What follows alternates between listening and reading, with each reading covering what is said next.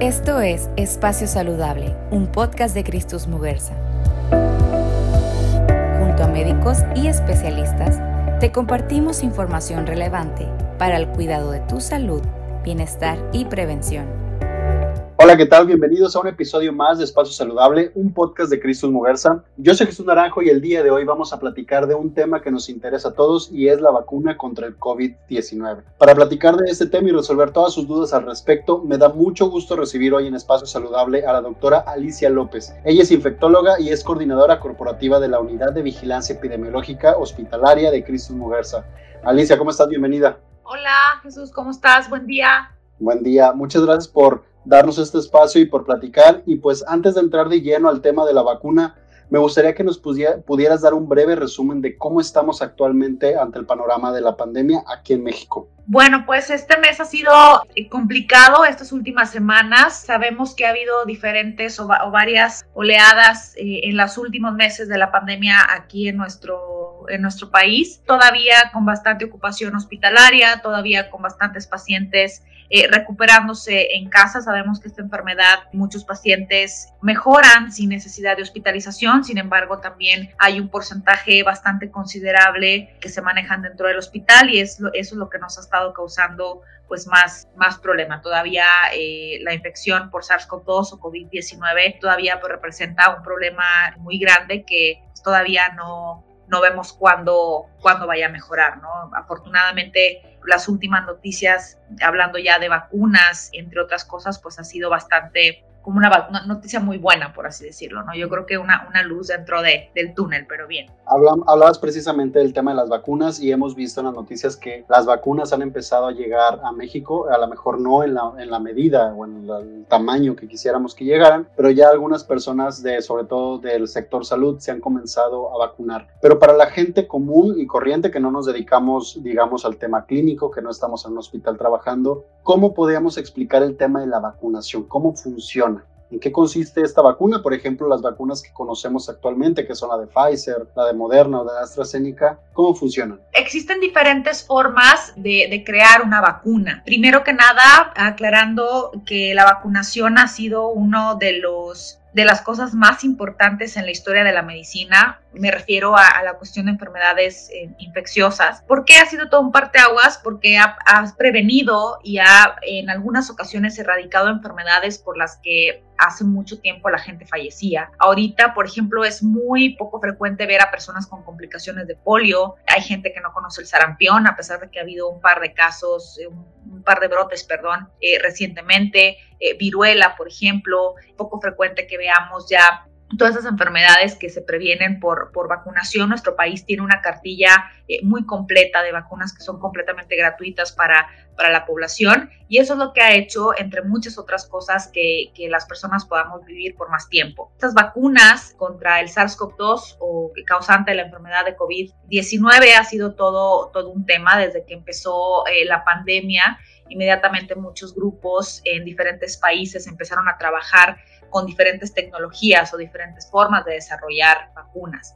La idea es que al establecer un programa de vacunación se pueda proteger a la población y de esta manera disminuir esta transmisión tan acelerada que hemos visto durante los últimos meses. Existen diferentes tipos de vacunas todas seguras, que de alguna manera su forma de, crear inmunidad o de crear protección es, es diferente o se hace por diferente medio, pero todas son seguras y lo que se ha publicado en los estudios recientes también bastante efectiva. En México tenemos ahorita disponible al día de hoy solamente la vacuna de Pfizer, que es una vacuna basada en, en RNA no es una tecnología nueva, o sea, no es algo que se sacó de la manga durante estos meses, ya se había trabajado previamente en vacunas basadas en RNA, previamente, específicamente con otras enfermedades infecciosas, simplemente se retomó esta tecnología para poder utilizarla en una vacuna contra SARS-CoV-2. Qué bueno que lo mencionas porque ha habido muchos rumores en redes sociales acerca de cómo funciona esta vacuna. Muchas indican,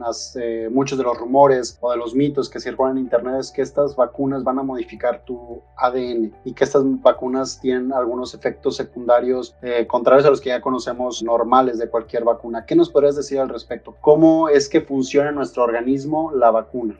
Bueno, mira, Eh, hay diferentes eh, prototipos de vacunas. Cuando hablamos de las vacunas basadas en RNA, este RNA, que es el componente de, la vacuna, se pone en el cuerpo y, y de alguna manera va a hacer que el cuerpo reconozca a través de este RNA ciertas partículas o cierta partícula del virus, de tal manera que va a crear protección para que en el momento que se pueda enfrentar o se tope con SARS-CoV-2 ya lo pueda de alguna manera reconocer pero son esta partícula de RNA de ninguna manera puede integrarse al DNA eh, nuestro, de ninguna manera puede causar la enfermedad y es algo que ya se ha venido trabajando desde hace mucho tiempo. Vaya, este tipo de, vacunas no es algo no es algo nuevo. Una de las, como comentábamos también eh, hace un par de, días en, en una entrevista, pues los efectos secundarios de las vacunas por lo general son bastante tolerables. En el momento que una vacuna eh, se empieza ya a administrar a, la población, pues ya han pasado muchísimas pruebas, se ha puesto en muchísimos voluntarios, se ha visto que es una vacuna segura, pero sobre todo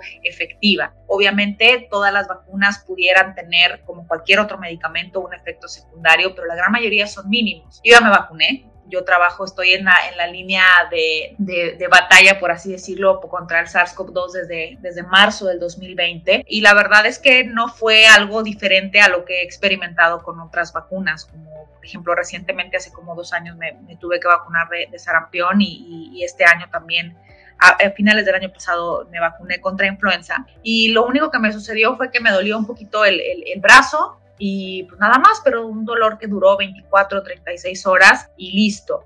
Eh, algunos de las otras personas que, que, se vacunaron con esta vacuna de, de RNA dentro del hospital, eh, la verdad es que tuvieron efectos o tuvieron esa, esa sensación de dolor en el sitio de la aplicación. Hubo otra también colaboradora que tuvo un poco de malestar general que duró un par de horas, se tomó un, paracetamol y mejoró pero realmente eh, pues son, son eh, circunstancias que podemos ver también como otras vacunas. Por ejemplo, es frecuente que cuando alguien se vacuna de influenza le pueda doler el brazo, le pueda dar inclusive un piquito eh, de fiebre, pero nada más y es parte de estos eventos que se asocian a la vacunación.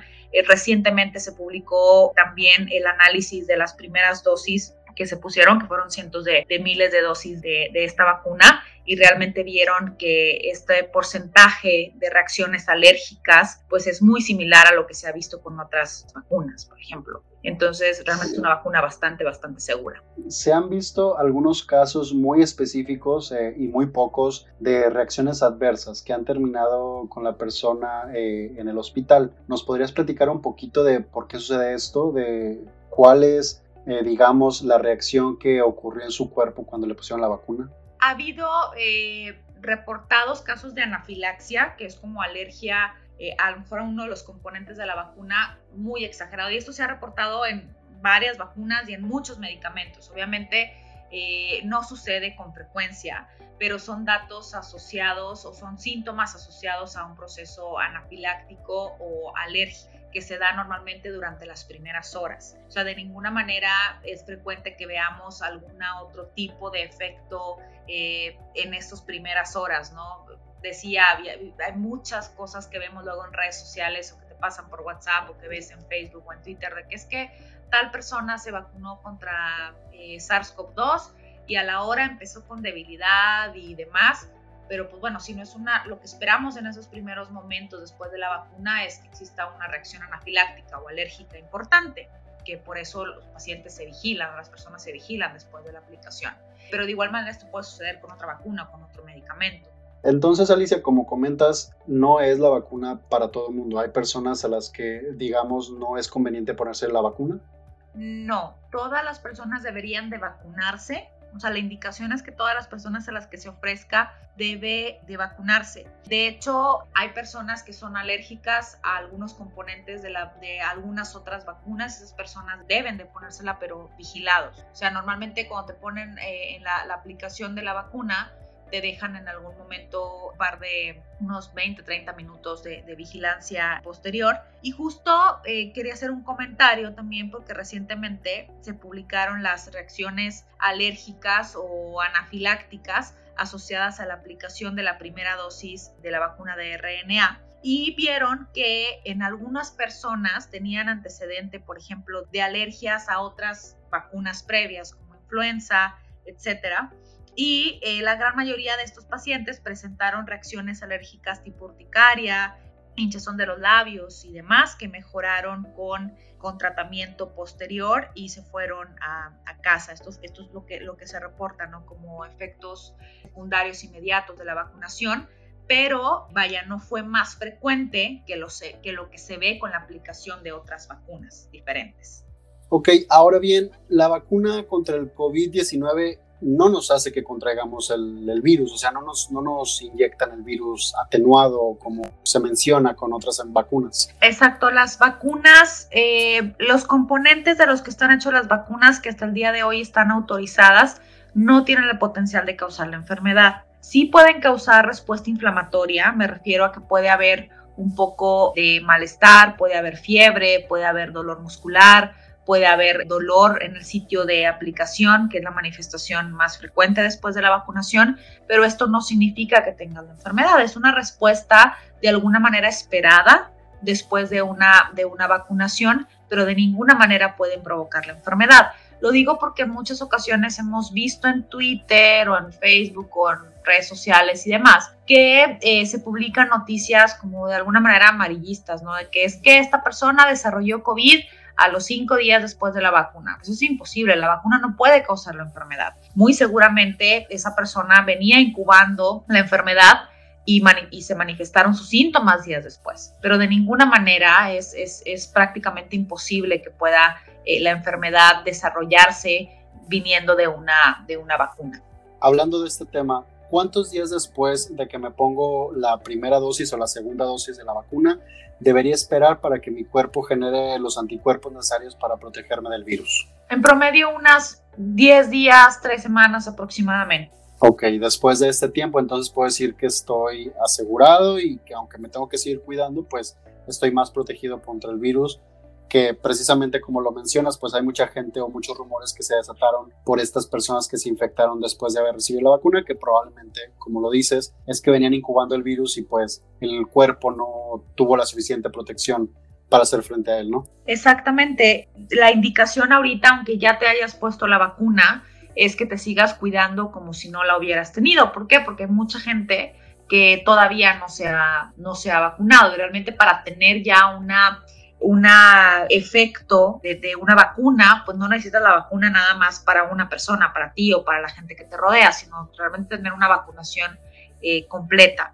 Entonces, eh, de igual manera, aunque ya te hayas puesto tus dosis, pues hay que seguir usando cubrebocas, a la distancia, al lado de manos, todo lo que ya hemos venido viviendo estos últimos meses con la pandemia. Doctora, también se habló de esta nueva cepa del virus eh, que apareció recientemente eh, también en, Reino Unido. ¿Esta vacuna protege contra esa cepa también o deberíamos de preocuparnos? No se ha visto hasta el día de hoy evidencia de que, de que se tenga, o sea, de que no funcione contra esta contra esta variante. Eh, es algo esperado dentro de los virus que, que, existan variantes o que hagan cambios y es algo, es parte de la evolución y es parte del comportamiento eh, de los virus.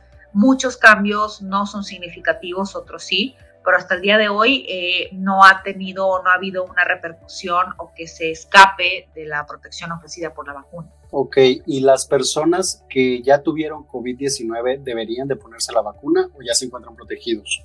Por supuesto, no, hay que ponerse la vacuna. El hecho de tener, de haber tenido la enfermedad no es contraindicación para, para usarla.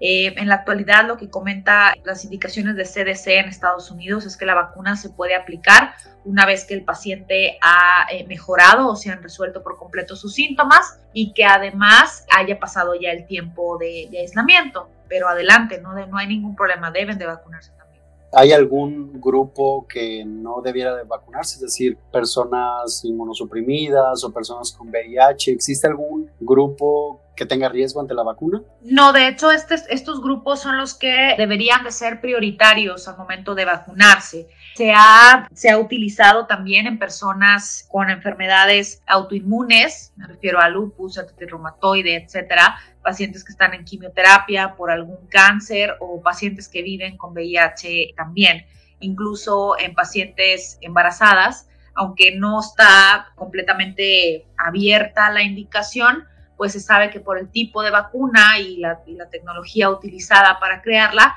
pues no debe tener un impacto en el desarrollo del bebé cuando se, se pone la mujer embarazada. Incluso ha habido ya varias series de mujeres embarazadas que se han, se han puesto en la vacuna, obviamente con los efectos esperados, ¿verdad? Nada, nada fuera de lo, de lo común, pero muy seguramente conforme vayan avanzando se, se, empezarán a abrir más indicaciones para otros, eh, para otros grupos, pero en esos pacientes no, no, no debe de haber problema, ni hay problema. Al contrario, deben de vacunarse. Ok, doctora. Y de primera instancia, la vacuna estará solamente disponible por parte del gobierno, ¿verdad? Es decir, de manera privada, por lo pronto, aquí en México no se puede conseguir. No, en la actualidad solamente es a través del gobierno y a través de la campaña establecida por por el gobierno. No sé si en algunos meses o más tiempo eh, se podrá conseguir de manera eh, particular, pero por el momento es solo a través de, instancias de, gubernamentales. Entonces eh, es la, la, única manera, incluso también en otros países ha sido de, de esa manera también. Claro, es importante mencionarlo esto porque pues muchas personas de repente pueden ser víctimas de fraude al momento de, de que se les ofrezcan vacunas. Exacto, de hecho, eh, hace recientemente igual se dio un aviso, no recuerdo si fue por parte de Cofepris exactamente, donde se advierte a la población de que no hay manera en que la vacuna se pueda vender, que muy seguramente si esa vacuna se les vende a, una persona pues de manera eh, ilegal y bueno, pues no se garantiza que realmente lo que te estén vendiendo es la vacuna o la vacuna en buen estado. Ok, doctora. Y ya por último, pareciera que en estas fechas eh, decembrinas que acaban de, suceder, en estas fiestas se relajaron mucho las, las medidas de sana distancia y el uso de cubrebocas y pareciera que ha detonado en, en esta situación que estamos viviendo actualmente. Hay mucha gente también que piensa que la vacuna o la llegada de la vacuna significa relajar las medidas. ¿Qué les podemos decir a esas personas? Para nada, yo creo que, como bien dices, esto, esto que estamos viviendo en estas fechas es el reflejo de, lo que pasó en, diciembre, ¿no? Con la Navidad, las posadas, etcétera. Definitivamente la vacunación es una lucecita en, este, en este túnel que hemos estado viviendo, pero todavía nos falta, todavía eh, no podemos relajar las medidas de aislamiento, todavía no nos podemos quitar el cubrebocas, todavía tenemos que seguir todas esas medidas de lavado de manos, eh, eh, no convivir muchas personas en lugares cerrados, etc. definitivamente todavía no. Muy seguramente en algún momento alcanzaremos esta inmunización, esta vacunación de, la gran parte de, la población y, y, ahí es cuando podamos de alguna manera cambiar o modificar algunas de las, de las estrategias que hemos tenido, pero por lo pronto no, no, definitivamente tenemos que seguir con, la misma, con las mismas medidas y obviamente con, con la vacunación pues es una gran, gran ventaja de, de protección, ¿verdad? Pero tenemos que seguir igual por lo pronto. Ok, doctora, pues ahí está la recomendación entonces, seguirnos cuidando para cuidar a, nuestras familias y por supuesto apoyar al personal clínico que está atendiendo esta pandemia en la primera línea de atención. Gracias por habernos acompañado, doctora. Muchas gracias, Jesús. Gracias por la invitación y cualquier cosa estamos aquí al pendiente. Esperemos pronto volver a, a poder dar más información y más buenas noticias. Ojalá que esa sea. Muchas gracias. Estuvimos platicando con la doctora Alicia López, infectóloga y coordinadora corporativa de la Unidad de Vigilancia Epidemiológica Hospitalaria de Cristus Muguerza. Si te quedaste con dudas, escríbenos a info.cristus.mx o síguenos en nuestras redes sociales como Cristus Muguerza de Facebook o como arroba CristusMX en Instagram y Twitter. Recuerda que también puedes visitar nuestro blog de salud, espaciosaludable.com y no olvides, por supuesto, de suscribirte a este podcast y compartir este episodio con todos tus amigos y familiares. Nos vemos en nuestra próxima edición. Yo soy Jesús Naranjo y esto fue Espacio Saludable, un podcast de Cristo Mugarza.